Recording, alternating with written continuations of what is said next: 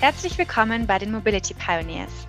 Unsere Mobilität wird sich in den nächsten Jahren sichtbar verändern. Was dies für uns bedeuten wird, darüber sprechen Andreas Hermann und Martin Stuchtey mit Gästen aus Wirtschaft, Wissenschaft und Politik.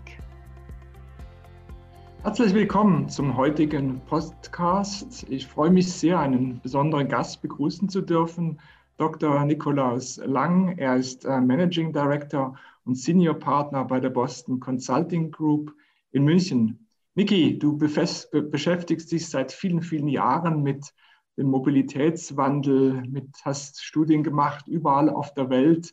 Gib uns mal so eine kleine Vorstellung. Wie sieht eigentlich Mobilität in 10, 15 Jahren in den Innenstädten dieser Welt aus? Ja, danke, Andreas. Ja, und wir haben ja auch Studien gemeinsam gemacht. Also es freut mich sehr, dass wir heute da gemeinsam diesen Podcast auch machen. Ähm, aber ja, Mobilität 2035 in 15 Jahren von jetzt. Ähm, ich glaube, es wird äh, drei bis vier große Veränderungen geben. Das eine äh, wird sicherlich äh, das autonome Fahren sein. Äh, auch wenn in den letzten Jahren so ein bisschen die Skepsis vorgeherrscht hat, oder wir hatten einen riesen Hype, so Mitte so 2015, da glaubte jeder, wir würden 2020 schon mit Autos fliegen. Äh, ist jetzt natürlich ein bisschen eine Ernüchterung eingekehrt. Nichtsdestotrotz gehe ich davon aus, dass wir ab 2025 äh, eine graduelle Steigerung haben werden des autonomen Fahrens. Und das autonome Fahren wird sich widerspiegeln äh, sowohl äh, in privaten Applikationen, aber vor allem auch in öffentlichen Applikationen. Ja, und äh, äh, du weißt ja, ich bin ein großer Verfechter des sogenannten Robo-Shuttles, äh, also der 8 bis 15 Sitzer. Also ich glaube, das wird ein ganz wesentliches ergänzendes Merkmal sein unserer heutigen urbanen Mobilität, die ja einerseits Pkw und auf der anderen Seite den öffentlichen Nahverkehr sieht. Ich glaube, dass Robo-Shuttles eine wesentliche Ergänzung sein werden. Das ist ja. Punkt 1. Ja, Punkt, Punkt zwei äh, äh, ist das Thema Mikromobilität. Ich glaube, dass wir verstärkt E-Scooter, äh, E-Kick-Scooter haben werden, E-Bikes haben werden, die sich das Ganze da sozusagen ergänzen werden und die gerade für Last Mile extrem wichtig sein. Da ist es nur wichtig, dass wir natürlich das Ganze integrieren, besser integrieren äh, in, die, in die öffentlichen Nahverkehr, in den privaten Nahverkehr. Und das Dritte, was ich sehe, ist das Aufkommen von echten Mobilitätsplattformen. Also ich glaube, wir haben heute nach wie vor viel zu sehr gestückelte äh, Fahrerlebnisse oder sogenannte Travel Journeys. Ähm, und ich glaube, es wird ähm, die Möglichkeit geben, auf Handys äh, und Smartphones äh, die gesamte Journey multimodal mit einem Ticket abzubilden. Das sind so meine drei Perspektiven. Mhm. Äh, darf ich nochmal zum autonomen Fahren zurückkommen? Wir sehen ja hier zwei Entwicklungen. Es gibt einerseits diese Technologiefirmen, die ganz neu auf den Markt kommen, die genau das versuchen zu erfüllen, was du gerade beschrieben hast. Die bilden Pods, die bilden äh, Shuttles, äh, die bilden Plattformen. Und da haben wir die klassischen Automobilhersteller, die, so habe ich den Eindruck, immer noch die Vorstellung haben, wir haben irgendwann eine S-Klasse und wir steigen hier in Zürich abends ein und kommen vielleicht irgendwann mal in Berlin am nächsten Morgen an. Und das alles findet statt 20, 2080 vielleicht oder so. Ja. Ähm, sind es nicht zwei komplett gegenläufige Entwicklungen und welche Entwicklung wirst du als relevant achten beziehungsweise als erfolgsträchtig sehen? Hm.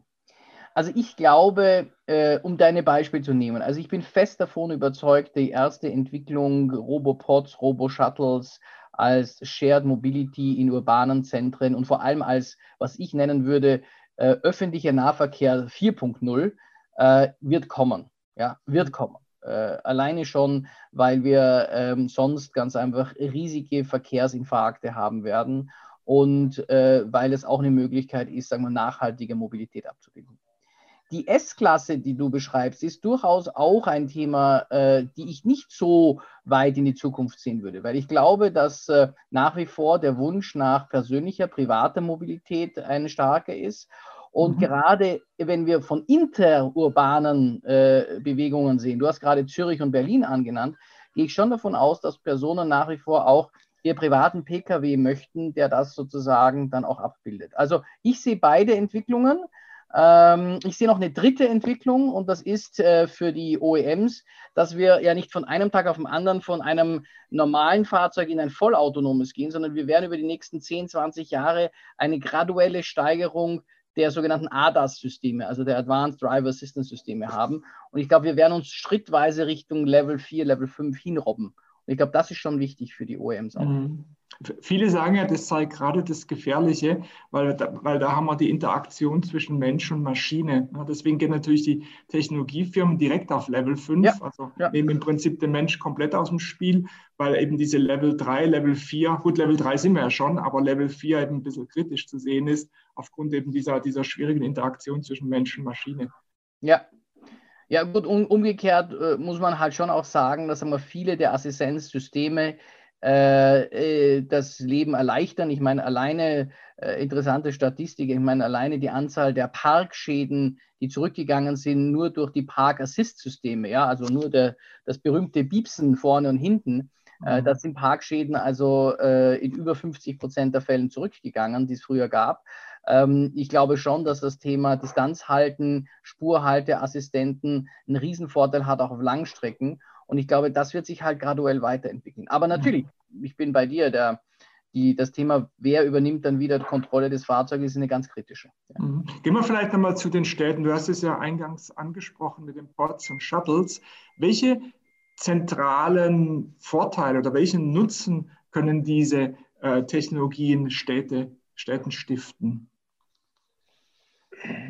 Ja gut, ich glaube, was wir, was wir gesehen haben, und ich darf da vielleicht ein Projekt zitieren, was wir gemeinsam mit dem Weltwirtschaftsforum der Stadt Boston gemacht haben, ist, dass äh, wenn du äh, den Menschen vollkommene Freiheit lässt, das für sie optimale Transportmedium zu nehmen, dann ist es natürlich, dass der Mensch sich am liebsten in ein Zweisitzer autonomes Fahrzeug setzt. Ne?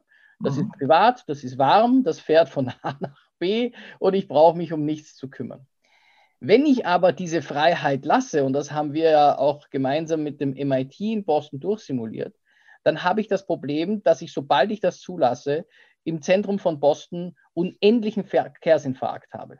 Weil natürlich die Leute aus der U-Bahn-Waggon äh, äh, aussteigen und sich in solche Pots setzen. Und mhm. damit sozusagen eigentlich das Ende der Flüssigkeit des Verkehrs gegeben ist. Das heißt, man, äh, mu man muss regulierend eingreifen. Jetzt gibt es zwei Varianten. Entweder ich besteuere diesen Pot mit irgendwelchen äh, sozusagen Sonderabgaben äh, ähm, oder ich versuche nicht Pots zu bauen, sondern ich versuche eben 8 bis 15 Sitzer zu bauen, die ganz einfach zwar vielleicht, die, die nehmen halt dann so ein Drittel oder die Hälfte von einem U-Bahn-Waggon auf, sind aber deutlich flexibler. Mhm. Und ich glaube, das ist halt der, das Thema. Wir müssen eine Lösung finden zwischen dem Pkw und dem U-Bahn-Wagen oder dem 12 oder 18 Meter langen Bus. Und diese, dieser Sweet Spot, das ist, glaube ich, der, der, wenn da eine kleinere Gefäßgröße da ist, eine flexible Route da ist und ein On-Demand da ist, die Antwort darauf geben. Mhm. Im Grunde ist es ja die Konvergenz von privatem öffentlichem Verkehr. Exakt. Oder? Ja. ja. Ähm, äh, wie, wie, wie stehst du dann zum, zum Fahrzeugbesitz? Braucht man in diesen Umgebungen überhaupt noch ein eigenes Fahrzeug oder kommt es, was du jetzt gerade beschrieben hast, on top äh, zum, zum bisherigen Fahrzeugbestand? Also ich glaube, äh, ich glaube, dass du die Frage nicht so schwarz-weiß beantworten kannst, weil zumindest aus den, aus den ganzen Fragen und äh, auch Fokusgruppen, die wir über die Jahre mit Mobilitätskunden gemacht haben, ist es schon erstaunlich zu sehen, wie sehr der persönliche Kontext, in dem eine Person lebt, determiniert, ob ein Fahrzeug benötigt wird oder nicht. Ja. Mhm. Äh, und ich meine, auf das Risiko hinaus, dass das jetzt Stereotypen sind, aber äh, wenn ich halt mit einem äh, äh jungen, berufstätigen Mann spreche, der in der Innenstadt wohnt, äh, mit seiner Partnerin keine Kinder hat, ähm, und ganz einfach in der Nähe seinen Job hat und am Wochenende mit dem Sharing-Dienst, gegebenenfalls mit dem Auto aufs Land fährt, der braucht kein Auto.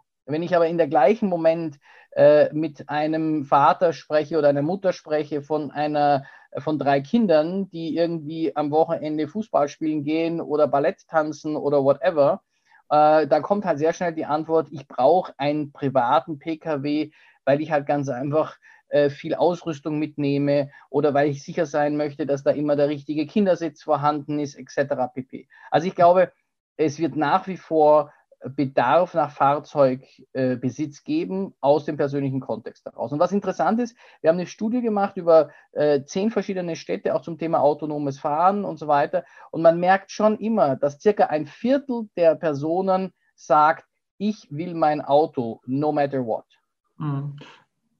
Mhm. Ja, äh, das kann ich mir gut vorstellen. Ähm, man weiß natürlich andererseits, dass der Mensch auch ähm, sich anpassen kann. Ja? Und das, was er nicht kennt, ist für ihn ja. erstmal, erstmal feindlich. Ja? ja. Äh, wahrscheinlich braucht es einfach Anwendungserlebnisse äh, mit diesen Ports, mit dieser neuen Mobilität. Wie würdest du das sehen? Äh, brauchen wir da mehr Prototypen in den Straßen oder wie können wir die Menschen hinführen in diese neue Mobilität? Ja, also das ist ein ganz wichtiger Punkt, Andreas. Und, und für mich war das ein totales, auch äh, eine neue Erkenntnis, die wir in Boston erlebt haben. Ähm, da hatte der Mayor Walsh äh, in weiser Voraussicht gesagt, wenn wir jetzt hier autonome Fahrzeuge auf die Straße schicken, dann möchte ich, dass die Bevölkerung versteht, worum es sich da handelt. Und dann mhm. gab es sogenannte Robopod-Blockpartys. Äh, und äh, da ist also dann sozusagen das lokale Verkehrsamt, äh, klingt jetzt sehr altmodisch, äh, klingt dort etwas äh, dynamischer, nämlich die Office of the New Urban Mechanics. Also der Titel alleine sagt schon, was das Programm ist. Aber dieses Office of the New Urban Mechanics hat dann äh, mit den autonomen Fahrzeugen ist sozusagen Viertel für Viertel abgefahren und hat da tatsächlich eine Blockparty veranstaltet, wo die Leute sich in das Auto setzen konnten, mit dem Auto fahren konnten, das erleben konnten, ihre Fragen beantwortet wurden ähm, und so weiter und so fort. Und ich glaube, solche Art äh, äh, der, der, der Möglichkeiten, gesellschaftliche Akzeptanz für neue Transportmedien zu äh, bringen und zu fördern, ist absolut essentiell. Und ich finde, hm. der Mayor Walsh hat das in Boston vor zwei, drei Jahren schon sehr, sehr gut begonnen. Und ich glaube, das müsste man konkret auch auf die politische Agenda vieler Städte setzen. Mhm.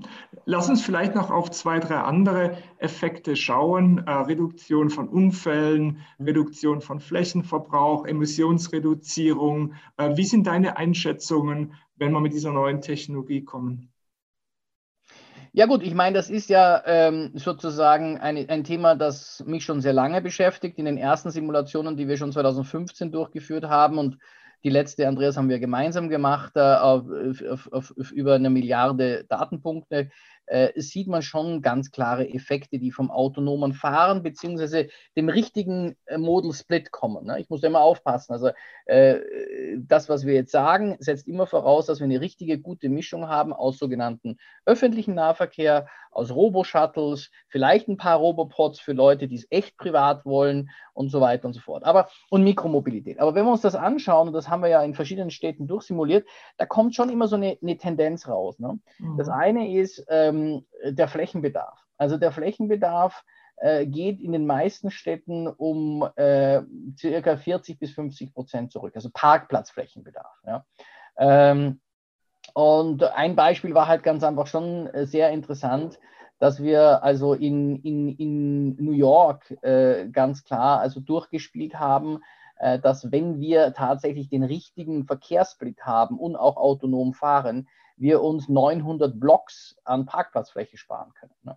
Mhm. Ähm, äh, und, äh, und das ist natürlich das entsprechend wie 20 Central Parks oder sowas. Also das, also das ist schon eine fundamentale, fundamentale Größe.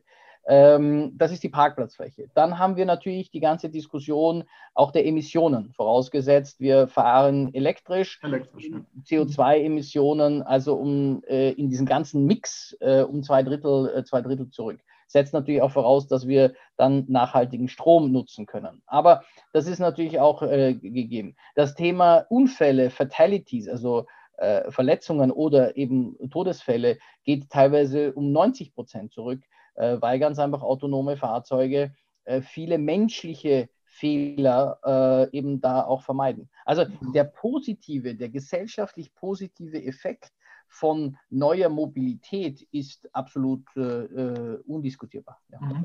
Warum sind wir in Deutschland eigentlich nicht ganz vorne dabei? Man hat so den Eindruck, wenn man über die Welt schaut, Singapur ist engagiert, in Israel gibt es viele Initiativen, in Asien, äh, Südkorea, China.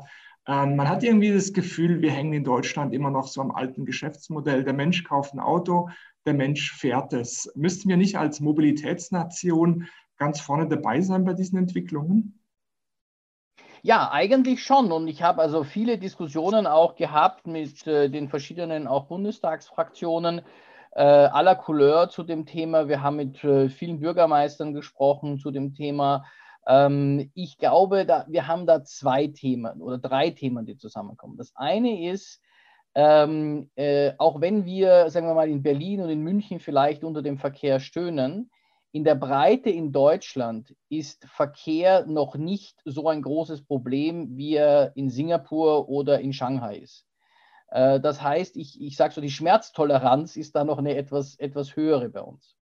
Das Zweite ist, dass wir ähm, schon auch im Unterschied zu solchen Städten im öffentlichen Haushalt oft finanzielle Begrenzungen haben und ich kann da einen Oberbürgermeister zitieren, der mir sagte, lieber Herr Dr. Lang, wie wollen Sie denn, dass ich Roboshuttles anschaffe, wenn ich nicht genug Geld für Ampeln habe?